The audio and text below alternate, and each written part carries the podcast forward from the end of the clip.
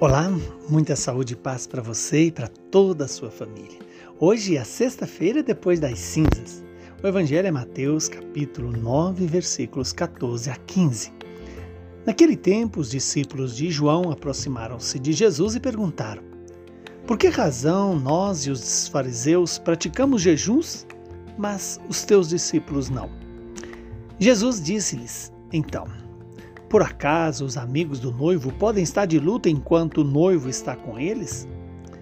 Dias virão em que o noivo será tirado do meio deles, então sim, eles jejuarão.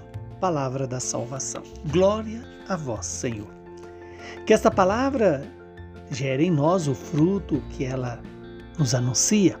E o fruto desta palavra é saber o tempo oportuno de Deus em nossas vidas é conhecer os sinais dos tempos e a presença do, de Deus no tempo que Ele nos dá.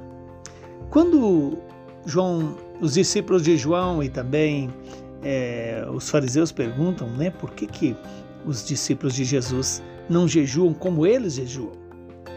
E aí a resposta de Jesus é de uma beleza e de uma sabedoria. Jesus faz a comparação de que os amigos do noivo, do noivo não podem estar de luto enquanto o noivo está ali com eles. Veja que Jesus aqui está nos ensinando que a relação nossa com Deus é como a relação de uma esposa com um esposo, de um esposo, de um casamento onde tem os amigos do noivo e a própria noiva. Nós somos chamados a estar atento sobre a presença desse noivo entre nós. A presença de Jesus fazia com que os discípulos não precisassem jejuar, porque estava junto do, do amado da sua alma.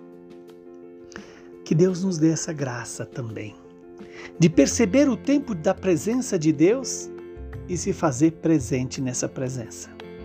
Deixar que o Senhor venha ao nosso encontro e restaure em nós essa relação esponsal, essa relação é, em que somos chamados a deixar-nos fecundar pela força do Espírito e tornar-nos fecundos como participante desse banquete com o noivo.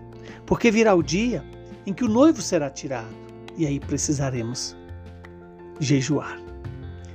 Que Deus nos faça perceber o tempo oportuno do jejum, como nós estamos vivendo o tempo da quaresma.